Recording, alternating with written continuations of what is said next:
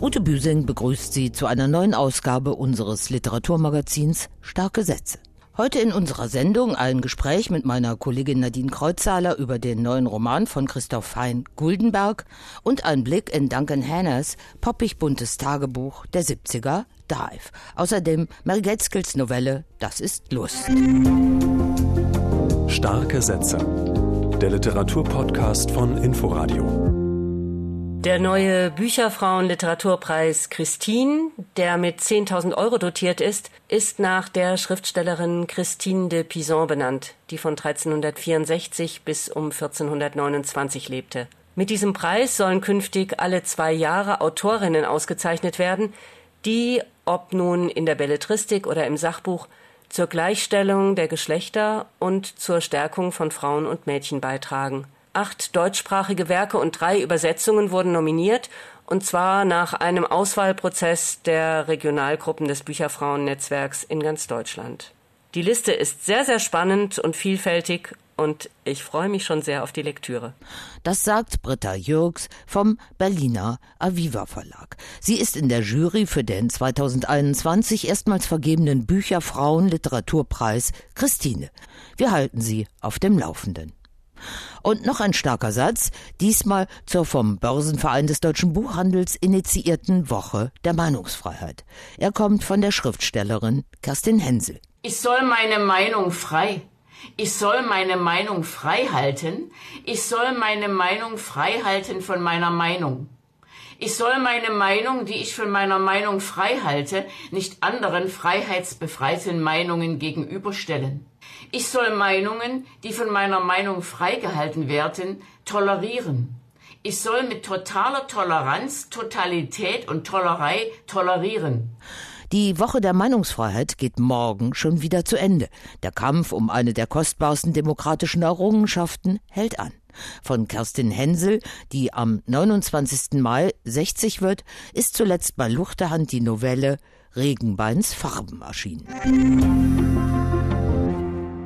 Und damit zu den Themen dieser Ausgabe von Starke Sätze. Mary Gateskill hat nie ein Blatt vor den Mund genommen, wenn es um die Beschreibung erotischer Obsessionen von Frauen ging.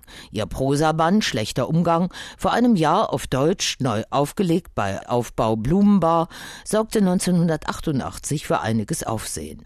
Jetzt bringt der Verlag das jüngste Werk der 66-Jährigen heraus, Das ist Lust. Juliane Bergemann ordnet diese provokante Auseinandersetzung mit der MeToo-Debatte ein. Margot und Quinn. Beide erfolgreich in der New Yorker Verlagsbranche kennen sich seit 20 Jahren. Bereits bei einer der ersten Begegnungen schob sie seiner forschen Anmache und Grabscherei den Riegel vor. Ihn faszinierte, wie entschieden sie ihre Grenze zog.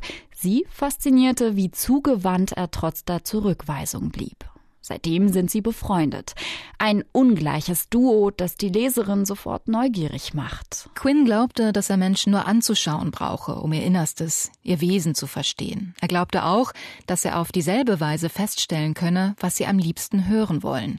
Er bildete sich einiges auf diese vermeintlich besondere Fähigkeit ein. Der Lebemann Quinn, der bald heiratet und sich auf dem Papier monogam gibt, hat besondere Beziehungen zu den Frauen, die ihn beruflich und privat umgeben.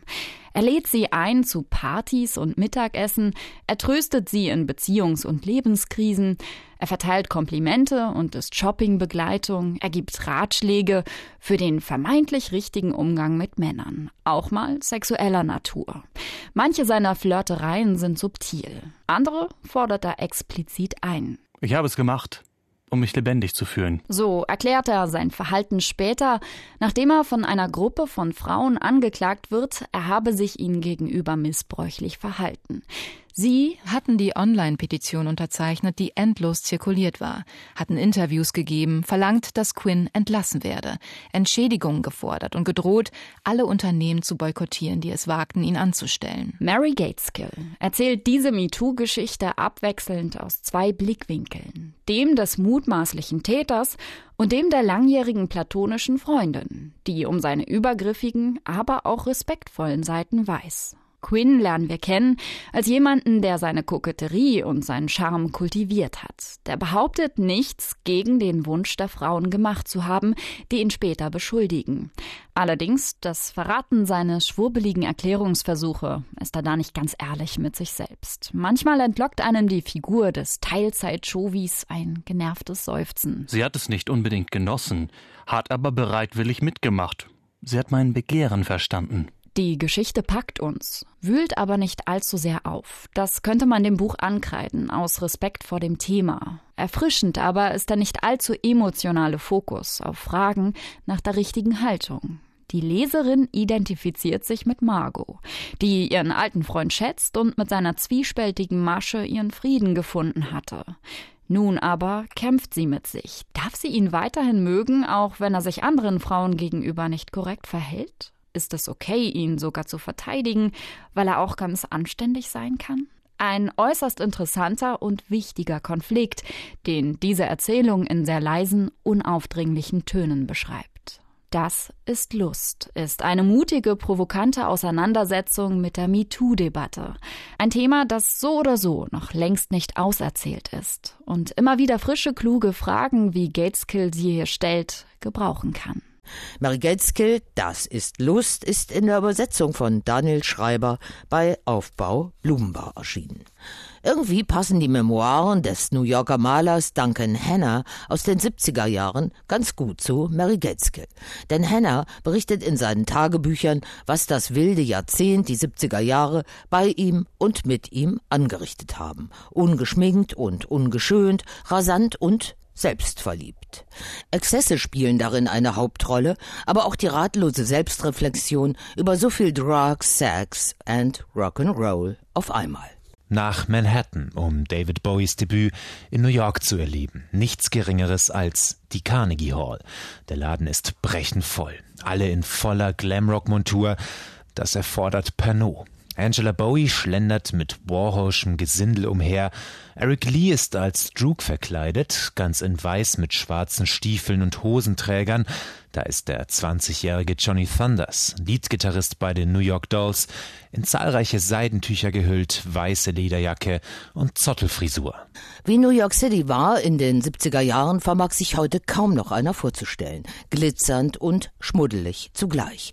Idealer Entwicklungsboden für junge Leute vom Land, die mit großen Erwartungen in der Megametropolis ankamen, dort mit ein paar hundert Dollar im Monat auskamen und sich selbst neu entwerfen konnten. Die nicht nachträglich korrigierten oder redigierten in diesem Buch zusammengefassten 20 Tagebücher, die Duncan Hanna im Alter von 17 Jahren begann, angereichert mit Skizzen, Zeitungsausschnitten, Eintrittskarten und Fotografien, helfen mit am Helden- und Heldinnenmythos des ungezügelten Bohämenlebens jener Jahre zu stricken. Vor Hanna haben schon Patti Smith, Richard Hell, Edmund White oder Martin Scorseses Doku Pretend It's a City mit Fran Lebowitz diese Vergangenheit gegen gegenwärtig gemacht. Alles Künstler aus Hannahs Kosmos. Dazu Andy Warhol, Debbie Harry, David Hockney, Lou Reed und viele andere Legenden mehr. Mit Anfang 20 studiert Hannah an der Parsons School of Design, doch die eigentliche Schule wird die Straße für den schönen Dandy, der zum Missvergnügen vieler nur auf Frauen steht. Als ich aufwache, ist es morgen, ein verlassenes Zimmer, keinerlei Erinnerung. Auf dem Fußboden in meiner Partykleidung Fliege, Budapester, Zweireiher, Seidenhemd und ein bisschen Mary Quant Make-up. Keine Möbel, kein gar nichts. Das ist nicht meine neue Wohnung. Sieht nicht aus, als wäre sie bewohnt. Ich stehe auf und trete vorsichtig ans Fenster, blicke auf den Schutt eines leeren Grundstücks. Ist das überhaupt New York? Dresden?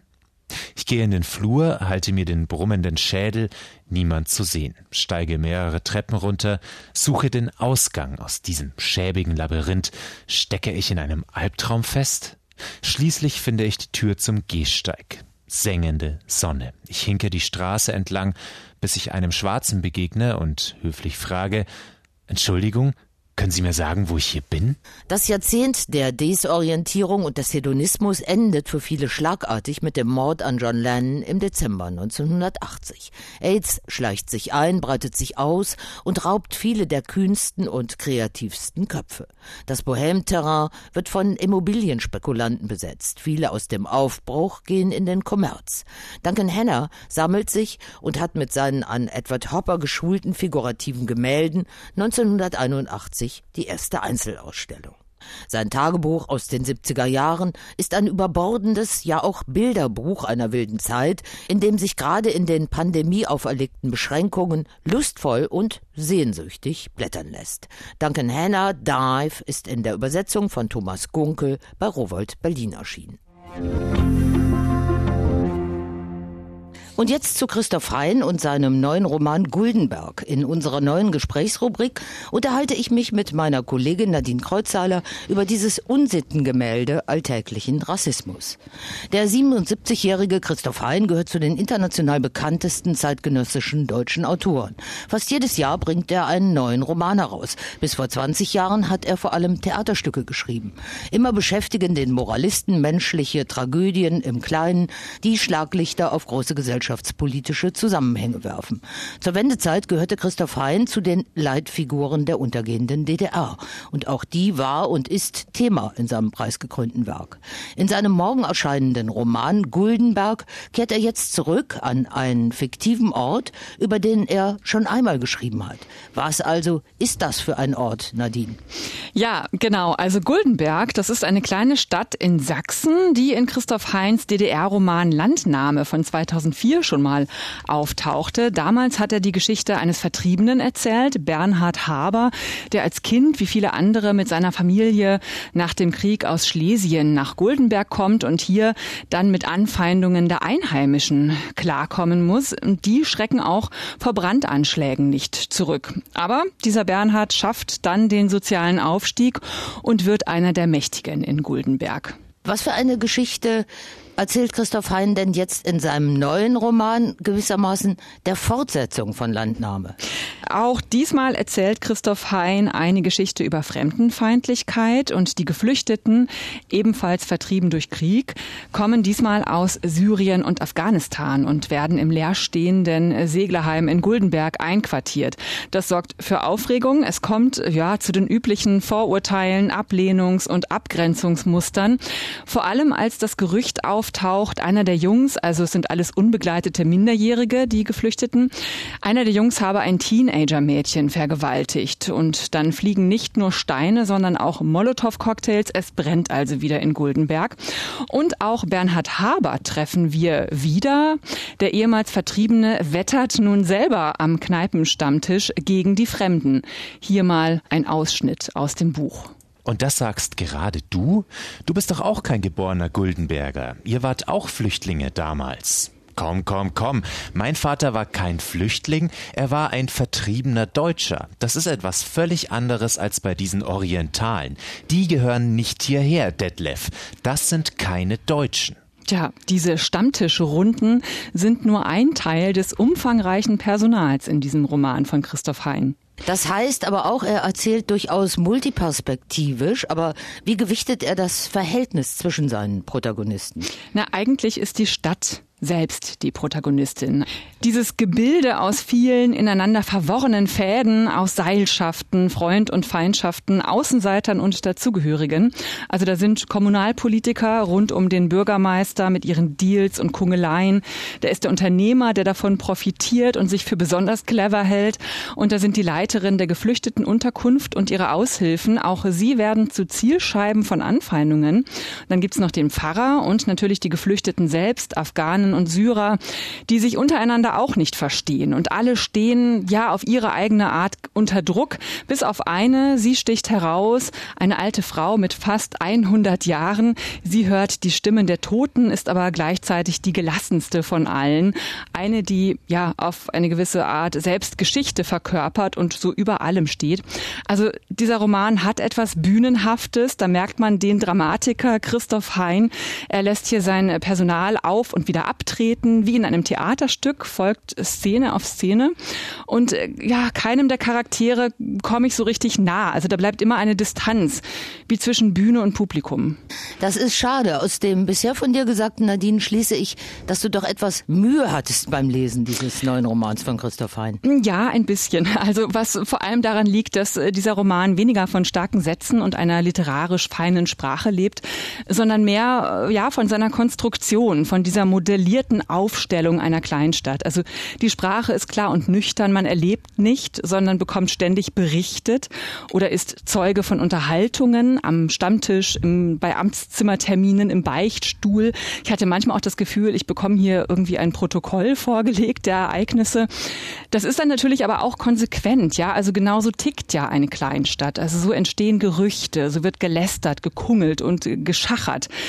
Und was mich am Anfang noch vor allem genervt hat, hat mich dann am Ende doch gekriegt. Also dadurch, dass der Roman diese Mechanismen des Kleinstadtgefüges ausstellt, gerade dadurch wird deutlich, wer sie wie ständig ölt und in Gang hält. Einen großen Minuspunkt gibt's aber auf jeden Fall für mich. Der Roman, der ist wirklich sehr vorhersehbar. Also das hat mir ein echtes Vergnügen wirklich verleidet. Dennoch vielen Dank, Nadine, für deine Besprechung. Christoph Hein Guldenberg erscheint morgen bei Surkamp Insel. Der Autor ist dann bei Leipzig liest, extra dem Rahmenprogramm zur ausgefallenen Leipziger Buchmesse vom 26. bis zum 30. Mai in Leipzig präsent. Und zum Wiederlesen, in diesen Tagen wäre der Lyriker Erich Fried 100 Jahre alt geworden. Der Exilant und Systemkritiker wurde in den 70er Jahren eine Ikone der Linken. Seine menschenfreundliche Gebrauchslyrik zog viel weitere Kreise. Ein Klassiker. Was es ist. Es ist Unsinn, sagt die Vernunft. Es ist, was es ist, sagt die Liebe. Es ist Unglück, sagt die Berechnung. Es ist nichts als Schmerz, sagt die Angst. Es ist aussichtslos, sagt die Einsicht. Es ist, was es ist, sagt die Liebe. Es ist lächerlich, sagt der Stolz. Es ist leichtsinnig, sagt die Vorsicht. Es ist unmöglich, sagt die Erfahrung. Es ist, was es ist, sagt die Liebe. Erich Frieds Gedichtbände liegen bei Wagenbach vor. Fehlt uns noch der erste starke Satz eines neuen Romans, der hier unser letztes Wort sein soll. Wir entnehmen ihn Christoph Heinz gerade ausführlich vorgestellten neuen Roman Guldenberg. Die Farbe der Stadt, ihr Geschmack, ihr Geruch hatten sich verändert. Die Gleichgültigkeit der Bewohner füreinander war geblieben, die kühle Freundlichkeit untereinander, doch eine Unruhe, eine hektische, nervöse Anspannung hatte sich im Ort verbreitet. Und das war starke Sätze für heute. Tschüss, bis zum nächsten Mal, sagt Ute Büsing. Starke Sätze. Der Literaturpodcast von Inforadio. Wir lieben das Warum.